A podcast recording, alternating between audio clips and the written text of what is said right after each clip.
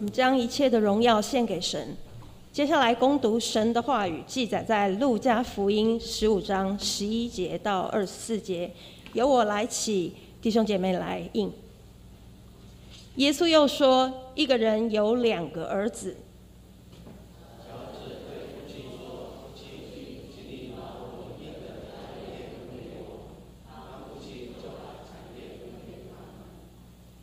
过了不多几日，小儿子就把他一切所有的都收拾起来，往远方去了，在那里任意放荡，浪费资财。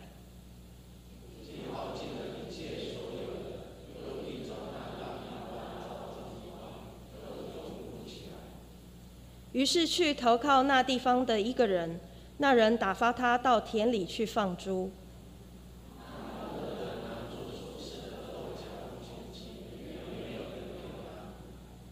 他醒悟过来，就说：“我父亲有多少的故宫，口粮有余，我倒在这里饿死吗？”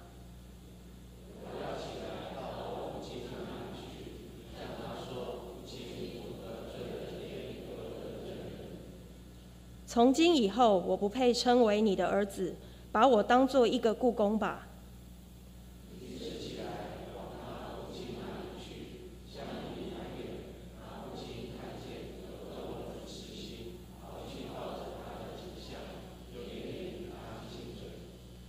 儿子说：“父亲，我得罪了天，又得罪了你。从今以后，我不配称为你的儿子。”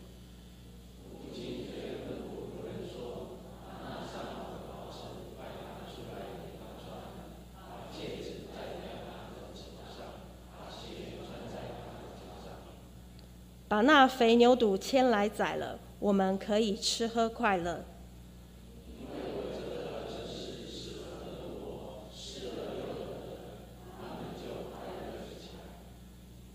接下来由本堂林牧师正道，正道的题目为“浪子的比喻一”。亲爱的家人，大家平安。我们进入神的话语之前，我们跟隔壁一起祝说，很高兴跟你一起来敬拜神。好，我们一起来做一个祷告。亲爱的父神，谢谢你，谢谢你不常常的看顾与保守，让我们在每一天的生活当中经历到你的同在。也谢谢你赐给一个爱与怜悯在我们身上，让我们懂得去关心、祷告那些在苦难中的人们，尤其在这次的高雄的城中城的大火当中，那么多的弱势族群就在这场火灾当中丧失了生命。我们也看见，在昨天，一条溪也夺走了六个人的生命。主啊，我们求你的圣灵特别安慰这些失去亲人或在苦难当中的人，也让我们常常举起祷告手为这块土地来祷告。相信透过每一次的灾难当中，让我们更懂得珍惜自己，也珍惜在我们四周围旁边我们的亲人跟朋友，也让我们再次回到神的面前来敬拜你。愿你的话语成我们脚前灯跟路上光。我们这样祷告，奉耶稣的名。人生当中难免都会遇到很多事情是无法掌握的。我们常常很快乐出门，但是在快乐出门的当中，我们常常也会发生让我们意想不到的灾难，或是在言语上的冲突，让我们觉得好像今天过得不太快乐。人的一生当中似乎也是如此。说台湾人常常会用一些的俚语来讲述人生，其实不是那么一帆风顺。说台语的谚语当中，其中有一句话说：“人无千里鹤，花无百里安。”他在讲一件很重要，说人不可能每天都是那么好，花也不是每天都可以开得那么漂亮。它的含义当中，就是在提醒我们每个人，我们所面对的人生、面对的处境，都不是你我可以掌握的。有时候我们在一个顺境当中，但是有时候我们也会在逆境当中。有时候觉得我们自己很富有，但是有时候觉得自己很缺乏。但不管在缺乏或是有余当中，保罗说：“我的心依然的知足。”对，圣经当中有一个人物叫做摩西，他在埃及王宫当中度过了最愉快的四十年。受好的教育，享受前所无比的权柄跟荣耀。或许对当时的摩西来讲，或许就是他的一生，他永远在荣华富贵当中来过他每一天。但神在他的生命当中已经命定了一件事情，那就是要带领苦难的以色列人离开埃及，建立一个属上帝的国度。在他认为一切都很顺利的时候，他却在他生命当中发生一件让他觉得他必须要逃跑一件事情。出埃及记第二章在描写这段故事当中，他这样说：说摩西第二天出去，见有两个希伯来人争斗，就对那欺负人说：“你为什么打你的同族的人呢？”那人说：“谁令你做我们的首领跟审判官？难道你要杀我，像杀那埃及人吗？”摩西就惧怕说：“这事必是必是被人知道了。”法老听见这件事，就想杀摩西，但摩西躲避法老，逃往米甸的地居住。圣经很清楚，在上帝整个计划当中安排了一件事情，那件事就是这个希伯兰，这是以色列摩西，他看见两个同族人在打架。对这个出身希伯来民族的摩西来讲，或许好像一根刺刺进他内心的世界里面，于是就对他们说：“你们为什么要面对这样的彼此打跟杀呢？”通过这样的事情当中，我们可以看到摩西他面对这样的情境当中，他可能在一下子失去理智当中，或是一下子义愤填膺当中，就把那个埃及人给杀死了。因为杀死之后，他必须要逃跑。圣经描写说，他就逃跑到米甸的旷野去居住，又在那个地方又过了第二个四十年。通过这样的故事当中，我们看见摩西本来以为他的一生就是如此的，他一生就在荣华富贵经历的，他一生就享受前我前所未有的那个权柄跟荣耀。可是，在上帝眼中当中，上帝有更奇妙的计划，他要带领以色列百姓出埃及，建立上帝真正属神的国度里面。在摩西的人生当中，或许不是那一帆风顺，或许摩西一生当中也有很多的起起伏伏的事情。以撒书其实也有类似的看见，他看见了强敌已经来临了，他们已经看见强敌已经压境了。以色列人面对一次很严重的审判，那个审判、那个侵略，会造成他们变成一无所有，甚至很多人会被抓。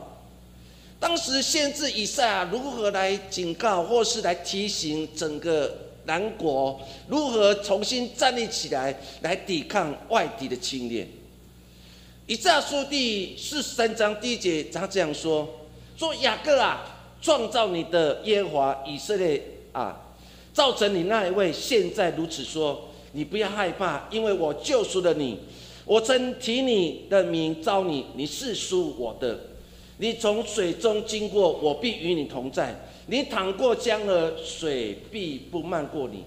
你从火中行过，必不被烧，火焰也不着在你的身上。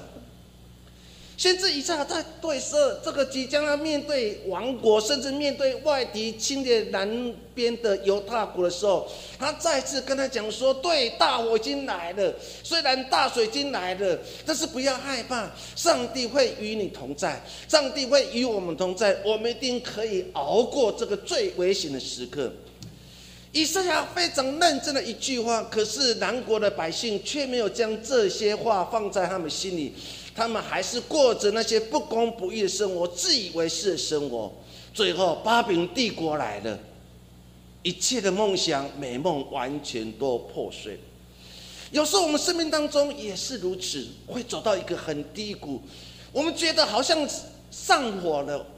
很多的危机临在我们身上，或许我们觉得好像大水它要淹到我了，我们不断的呼叫说：“上帝，你在哪里？你为什么不看见我现在的处境？”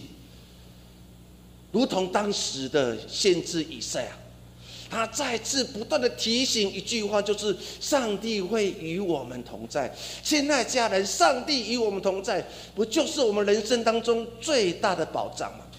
不管我们在任何的境遇当中，想起上帝我们同在，我们心就有一种幸福感觉，或是一种满足的感觉。求神祝每一位家人。在面对不同的危机当中，我们都可以慢慢一次一次的经过。我们常常会问：为什么生命当中会面对危机？为什么生命当中会面对惧怕？为什么生命当中会面对很多的不安全感？我很喜欢印度的诗人泰戈尔，他如何来看见人世间的起起落落跟危险？他曾经讲过一句话，他说。只有经历过地狱般的磨练，才能练出创造天堂的力量；只有流过血的手指，才能弹出世间的绝唱，让人生在苦难中起舞吧。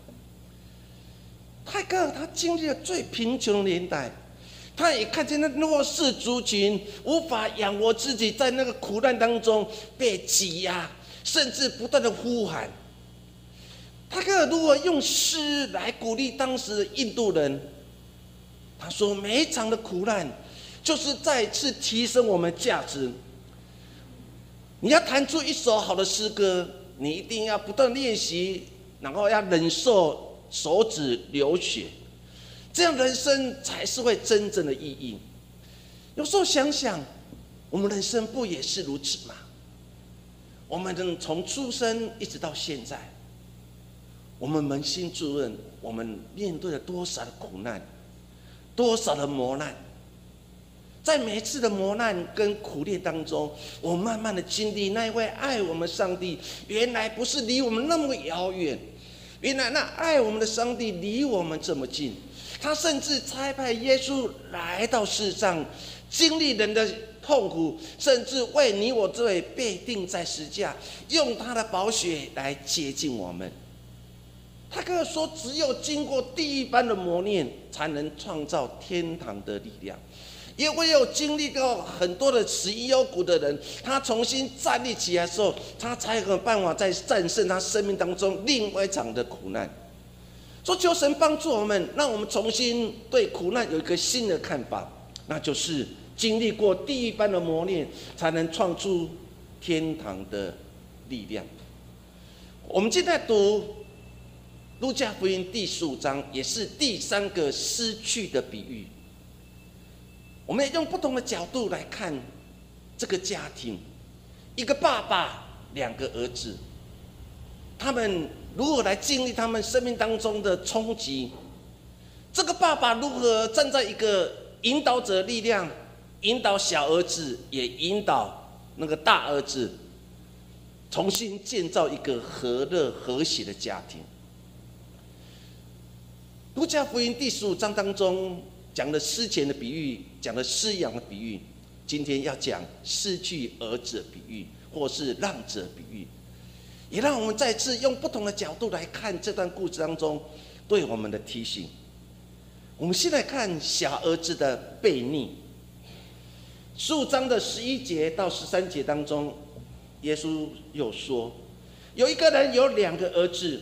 小儿子对父亲说：“父亲，请你把我所应得的产业分给我。”他父亲就把产业分给他们。过了不多几日，小儿子就把一切所有的都收拾起来。其实他原来的意思就处理，就把他所应得的得到财产就去做处理，往远方去，在那里任意放荡，浪费资财。当我们去看这段经文当中的时候，我们来看里面字眼所要传达的信息。我们现在看这个家庭，爸爸跟两个儿子。如果你从圣经单方面去了解，你就知道为什么没有出现妈妈的角色，而且圣经非常清楚说有一个爸爸有两个儿子，那表示这个家庭是一个单亲的家庭。这个孩子跑到父亲的面前，跟父亲要求一件事情，那就是把他应得的财产分给他。根据《生命记》二十一章十七节当中特别描写，摩西律法当中规定，儿子有财产的处分权。一说摩西律法已经规定，你有两个儿子，每个人都可以继承那个父亲的遗产，甚至继承他应得的家产。所以，为什么圣经描写说那个人小儿子就跑到父亲的面前说：“把我应得的财产，因为这是摩西律法的规定。”没有人会违背摩西律法的规定，会照律法而行。所以你可以想象，那个小儿子很大胆的、很大方的跑去跟爸爸讲：“爸，摩西律法规定，我可以应得你的财产，你就把我应得的财产分给我。”到了刚才所读的经文当中，于是圣经怎么描写，他说：“小儿子就把一切所有都收拾起来。”收拾其实用现在的字眼叫做处分财产。处分财产就是把他所有的财产全部变卖，能卖的就卖。我们在座很多的弟兄姐妹，我们经历到很辛苦的年代，我们家经历很辛苦年代当中，我妈妈要变卖去处分她的嫁妆，就是她的耳环、她的项链，来支撑整个家庭。这个小儿子得到这些财产之后，他就去处分这个所有的财产，把所有财产给变卖掉。变卖掉的意思就代表说：“爸，我已经把财产处分了。”那代表这个小儿子不想再回来了。当你读到这样的经文当中的时候，你会觉得很心动。因为这个爸爸真的是一个慈爱怜悯的爸爸，可是他却面对一个小儿子是如此的悖逆。他很轻松的获得父亲应有的财产，甚至他也把这个财产完全处分掉，而且好像要跟整个家庭做切八段。一说我以后跟爸爸这个家庭是完全没有任何的关系，他想要去远方，去外邦。传一般的事业。圣经怎么描写？他说，处分财产之后，他做的一件事情，就把这个财产带着往外地去。和本圣经说往远方去工作，其实那就是外邦的地区工作。为什么这个小孩子会有这样的想法？是因为当时的巴勒斯坦地区。他们耕种面积非常小，而且常常雨水不足，旱灾常常发生，所以在浪子币当中才会说那地发生旱灾。你可以想象当时的巴勒斯坦发生了旱灾，可是另外靠地中海沿岸或是在靠加利流四周围的国家却是非常的富庶，说当时很多的。以色列年轻人就想去外地去工作，想到外地去开拓另外一番的事业。说这个小儿子处分财产之后，变卖所有一切的时候，他就往远方去工作。那代表什么？代表他想要到外地去闯一番的事业。到远方去工作，还有第二个意思，其实外邦。或是远方，其实代表诱惑之地。所以圣经描写，当这个小小儿子回来了，有人跑去跟大儿子说：“你的弟弟回来。”于是这个大儿子就跑去跟爸爸讲了一段话。那一段话说：“你这个儿子和娼妓吞进了你的榨菜。”通过这样的经文当中，你就可以知道说，其实外邦不是很好的地方。外邦常常也是一个诱惑之地。如果你好好去了解整个背景之后，你就会想象这个小孩子，这个小儿子，其实他心中有一个梦想。我们常常说小小的梦想，每个人生命当中都有梦想。这个小孩子，这个小儿子，其实他有自己的梦想。那个梦想去实践，就是。我希望在外地传一番事业，我期待在外地传一番事业，然后回家给光宗耀祖。可是他却失去了警醒的心，为什么？因为外邦常常也是诱惑之地，果然不错。他到了外地之后，就受了诱惑，然后把所有的财产花光了。当你看到小儿子梦想，好像一切都梦碎。早期的台湾农业社会当中，也都用这样的诗歌来回想当初离开家乡那个苦难。还有诗歌，一个陈芬兰小姐，她曾经唱了一叫《狗路的晚盲》。然后旧门破残的残证阿伯。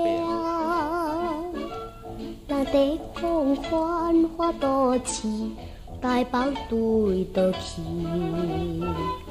阮就是无依我。可怜的他在描写有一个小小姑娘，她要离开了故乡，到大都市的台北去工作。从诗歌当中，你可以了解这个小女孩是一个狗路，是一个没有父亲的照顾的小孩子。所以他说，主岁寒，他就离开了父亲，也没有人安排他人生当中的所有一切。他只想做一件事情，那就是到都市去打工去赚钱。你从这个台语的诗歌当中，让我们很大的感受，那就是有一个小女生，她必须远离了家乡，希望开拓另外一个天地。可是她是孤单的，是寂寞的。如同那个年代当中，我们很多的台湾人，或是住在中南部，或是在山区，我们的原住民，我们要离开故乡，要寻找一个新的天地，找到地方是好的，充满的荣耀；找到地方诱惑多的，我们就失败了。可是当我们要离开故乡的时候，那个心情是难过的。因为不知道所去的地方是不是安全，不知道所去的地方是不是可以让我有一个新的开始。你把小儿子跟这狗路晚忙的背景好好连接在一起的时候，这小儿子心里所期待不就是如此吗？或许当初是好的，他想创一番的事业，所以他跑去跟父亲说：“把我应得的财产给我。”他处分的财产，他想到另外地方去创造另外的事业，找另外的新天新地。可是他没有想到，人生当中不是我们所想象的。亲爱家人，我们常常有很多的计划，但是改改不上变化。人生当中常常会遇到很多苦难临到我们身上，会遇到一个不顺利临到我们身上，我们又如何一步一步的经历呢？我们看见了当时的亚伯拉罕，他只是听到一句话，那个句话就是“你离开本族本家本地，往我所应许之地前进了。”因为一句话，亚伯罕或是亚伯罕他这样行的。我们有谁会因为一句话说啊，你现在马上去卤煮去工作？我们一定会探听那个地方好吗？那个地方富庶吗？那个地方有工厂吗？那个地方物价高吗？或是物价低吗？那这个地方房价好或是房价低呢？我们一定会探听所有一切。可是亚伯罕，当上帝只有一句话对他启示，圣经描写希伯来人书第十一章第八节，说亚伯拉罕因着信蒙召的时候，就遵命出去。往将来要得为业的地方去，出去的时候还不知往哪里去。你去读这样的句话的时候，因为一句话，亚伯罕出去了；因为一句话，他真的遵着上帝命令就往前行了，往上帝要他去的牛奶与蜜之地、应许之地。亲爱家人，我们会因着信。往一个未知之地吗，因着信是我们相信神继续掌权在你我的生命当中；因着信，我们相信神还是继续掌权；因着信，我们还想我们知道上帝就与我们同在。我们透过经文当中看见了小儿子，前半段我们看到小儿子，他永远只想到自己，他一直想要做一个不同的人，想要过着不同生活，可是他却失去了警醒。可是他竟然不知道，人生当中不是你所想象的一帆风顺，人生当中也会遇到一个心幽谷。你可以靠自己的能力可以胜过这一切吗？这小儿子很大胆的跟父亲说：“摩须立法规定的财产，你应该给我，就应该给我。”小儿子这样的想法，不就是现代人常常出现的问题吗？我们常常只想到自己。我们常常不会想到那些痛苦的人。我们台湾最近所发生的城中城火火灾的事件，住在那个地方的人不是一个有钱的人，住在那个地方，他我三分之二都是弱势族群的人。很多人无法照顾父母亲，想要为父母亲找一个屈身安命之处，找不到，因为房租。一万多块，两万多块，但是那个地方一个月只有两千到三千，他们就把父亲母亲送到那个地方居住了。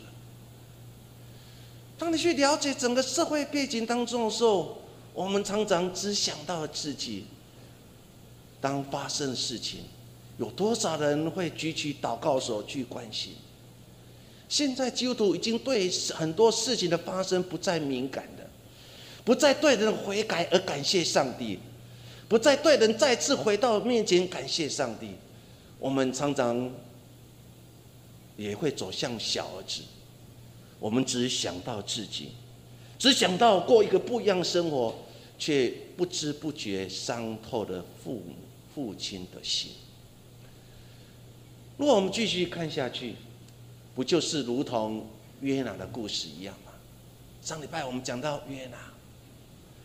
约拿永远只想到自己，他无法想到那些尼尼微城的城主或是所有百姓认罪悔改。我们的神为了这些人认罪悔改，心里的喜悦。但是约拿只所想到说：“我曾经说过话，今天不应允许。”上帝，那我的面子到底在哪里？约拿故事当中，我们总是看见那个只想到自己，却没有想到上帝救赎的计划。最后的经文当中，第四章的一到三节这样说：这是约拿大大不悦，且甚发怒。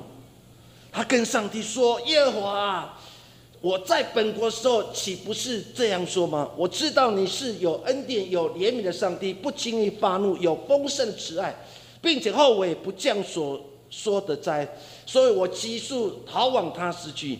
耶和华，现在求你取我的命。”因为我死的比活着还好，因为他只所想到自己而已，他无法想象那些认罪悔改的。他认为尼尼微城本来就应该是毁灭的城市，因为他们曾经是伤害我们的。我怎么有可能去原谅那些伤害我的人？我怎么可以把救恩的信息传给伤害我的人？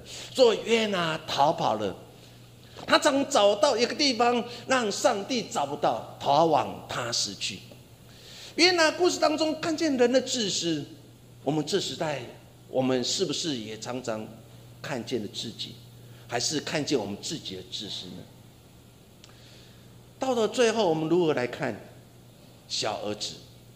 他花费所有一切之中，我们看到圣经的描写，他不仅钱没有赚到。而且还一无所有，因为又遇到了旱灾，又遇到了饥荒，所以他的朋友就建议他去养猪。猪对以色列来讲就是一个不洁净的，他为了活下去，去与那些不洁净的猪混合住，然后饿到他必须要吃豆豆荚来充饥。人生当中不就是如此吗？小儿子以为我画了一个蓝图，而且非常好的蓝图在那个地方，我只要照着梦想前进，只要画这个蓝图前进，我人生应该是很漂亮的一幅蓝图。但是没有想到，苦难来了，那苦难就是饥荒，那苦难就是旱灾。他所有一切已经完全都失去了，什么都没，不得不他要去养猪，不得不他要去猪吃猪的豆荚来过生活。小儿子的下场，最后他在猪圈当中，他回想了，他回想一件事情，就是以前我在父亲的家是如此美好，我在那个地方不愁吃不愁穿，又满满我爸爸对我的爱。小儿子后悔了，于是他做了两件事情，他说他要回家。第二件事情，他回家之后遇到的父亲，他跟父亲讲说：“我不配当你儿子，就让我当故宫吧。”当我读到这样的经文，小儿子后悔了，他要回家了。我们从五月到现在，我们台湾经历了最难过的时期，因为一天当中很多人因此而丧失了生命。我们经历了诸事不宜的月份，教会全部变成空城。每次聚会总是三个人，我讲到传道师会恩节带敬拜，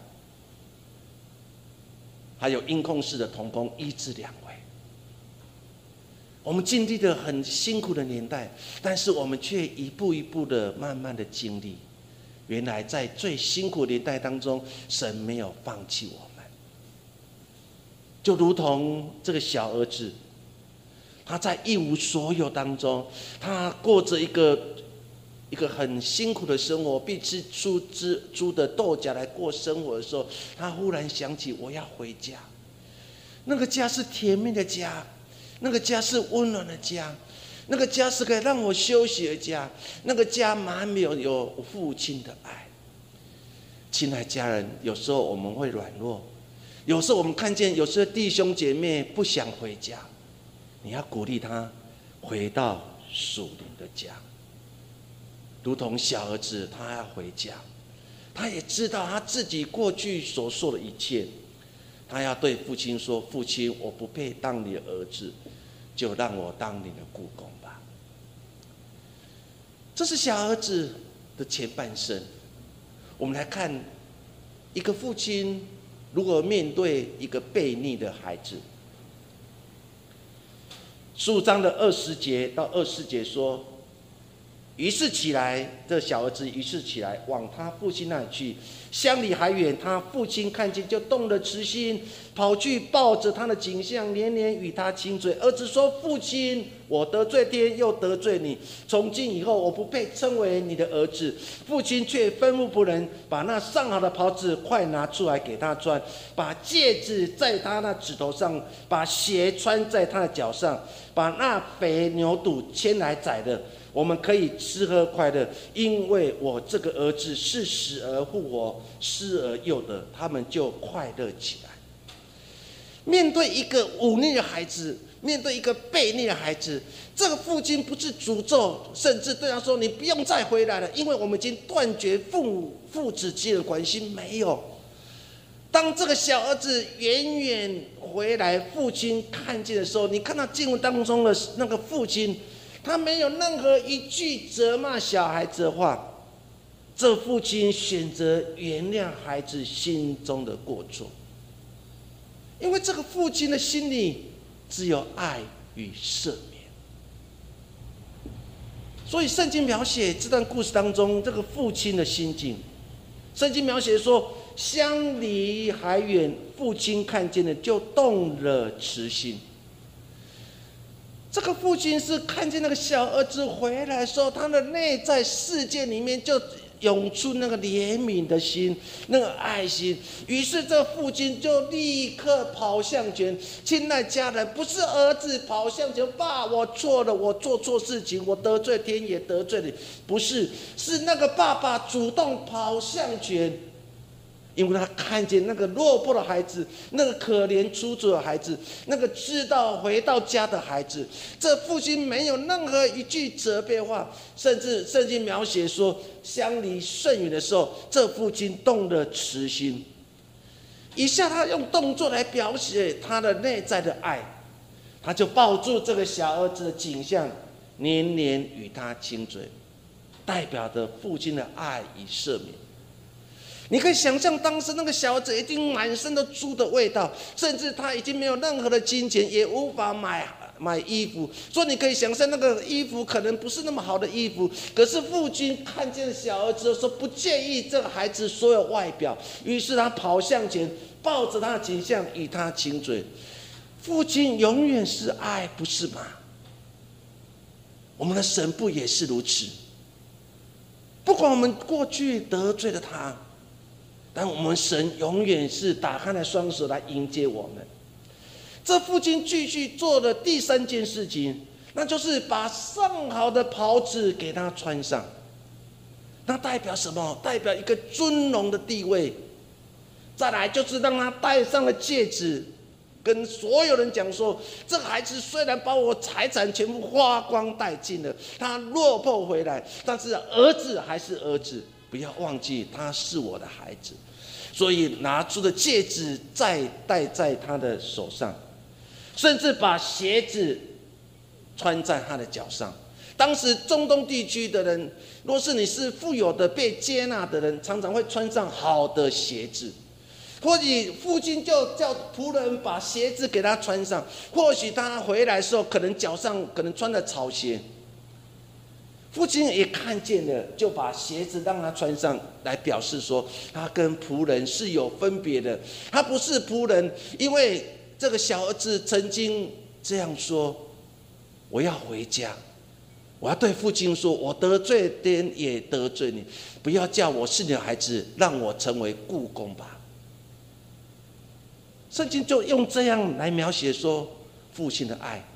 父亲再次对他说：“你不再是个仆人，你永远是我的孩子。”第六件事情，就他就把那个肥的牛肚给牵来宰了，然后跑去跟大家说：“我这个孩子是死而复活的。”你看见这个父亲身上满满的爱，父亲如何来接纳那个在他面前曾经。大声的对他说：“摩西律法规定我有应得的财产，父亲，你把我所应得的财产就分给我吧。”父亲所面对这是咄咄逼人的小儿子要他的一切财产，可是这个父亲并没有现在这个小儿子落魄回来的就用指责辱骂他，没有，还是来接纳的他。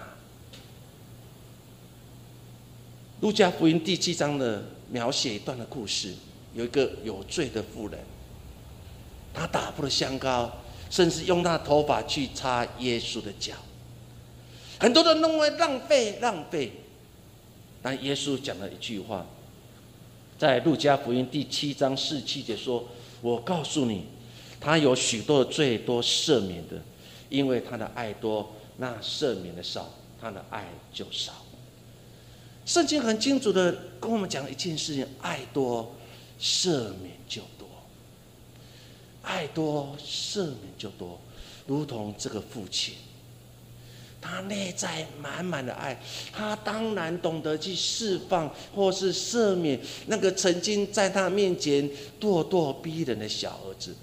他所面对是一无所有小儿子，他所面对是一个身上满有诸味的孩子，他所看见是一个落魄的孩子回家的。这个父亲满满的爱，给他最好的一切，甚至把肥牛都宰了，甚至跑出去跟所有的亲人朋友讲说：“我的孩子失而复得，死而复活。”你可以想象，这个父亲身上爱多，赦免就多。我们今天，我们每个人的生命当中，都有我们自己无法赦免的人。我面对一个很难的功课，如同曼德拉。曼德拉一生当中，在监狱当中度过了他最精华的年代。当他成为南非的总统的时候，他有权利去命令在他四周围当中所有的保镖，意思说安全人员。他竟然去选择三位白人成为他的保镖或是安全人员。当时人跟他讲说：“哎，曼德拉，不要忘记。”这个三个人曾经在监狱当中如何去压迫你，如何去欺负你，如何去刑罚你？你难道忘记了吗？那么曼德拉只是这样回应说：“因为赦免。”当这个三个人白人警察成为安全人员保护的曼德拉时候，有一天，其中有一位就跟曼德拉这个南非的总统这样说。你为何选择我们？难道你忘记监狱的那个痛苦年代吗？你难道忘记我如何伤害你，如何欺负你，如何用刑具来苦待你？难道你忘记了吗？曼德拉只是笑笑说：“赦免。”再次读他的故事，让我心非常的感动，因为他曾经写了一本书，叫做《宽恕》。人生当中其实有太多我们无法赦免的人，或是赦免的事情。那些无法赦免的，就如同一颗的石头，不断压坐在我的生命当中。我们想吐出来也吐不出来，甚至想要打碎，我们也不愿意打醉，因为这些人伤害我太深了。我们看见了小儿子浪费所有的财产，落魄回来了，可是这个父亲依然的接纳着他。这一切都在说明一件事情：爱多，赦免就多。耶利米哀歌第三章二十二节，我们一起来读：我们不致消灭，是出于耶和华诸般的慈爱，是因他的怜悯不致断绝。每早晨都是新的，你的诚实极其广大。亲爱家人，上帝永远是慈爱的，他不会跟我们切八段。每天早上起来的时候，你要告诉你自己，那就是新的一天，因为上是上帝的信实广大，就慢慢的一刻一刻，就把你心中无法赦免、无法原谅的，就用一个小的榔头慢慢的打碎吧。每天早上起来，你就拿着那一块石头，就把它丢到远方去。当你愿意放下，当你愿意打碎的时候，其实你发觉。原来的你又回来了，小儿子，他累了，他只想要回家，他知道那个家，属灵的家，得到安慰的家。亲爱家人，你累了吗？过去的年历当中，我们真的很累，就如同昨天开始发烧。然后有点腹泻，我就很紧张啊！糟糕了，我去搜寻 Google 的时候，忽然觉得 COVID-19 很多人初期的症状也是发烧，也是拉肚子。我心里想说：糟糕，上帝不要吧！如果我真的检验出阳性，我们在座所有弟兄姐全部要隔离。你知道那个心理的压力多大？那感谢上帝，原来不是。医生检查之后，跟人说：“你想的太多了。”亲爱家人，有时候我们很累。对过去的年龄当中，小儿子累了，他回家了；我们累了，我们要回到哪里？不要忘记有一个父亲，他的名字叫耶和华，他在等待着你回家。不管你多累。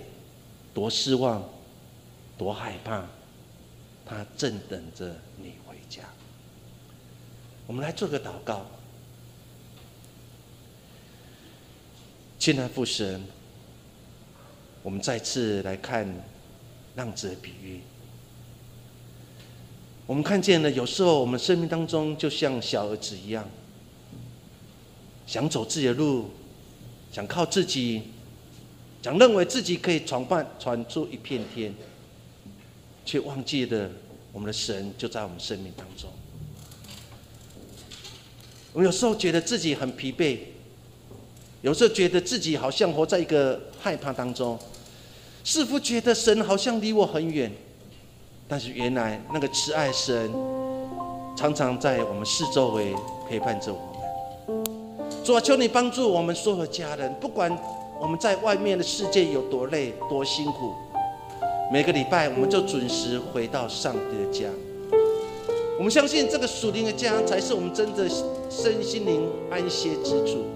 我们相信，只有在神的里面，我们才能享受到真正的平静。耶稣，谢谢你。我们将祷告，奉耶稣的名。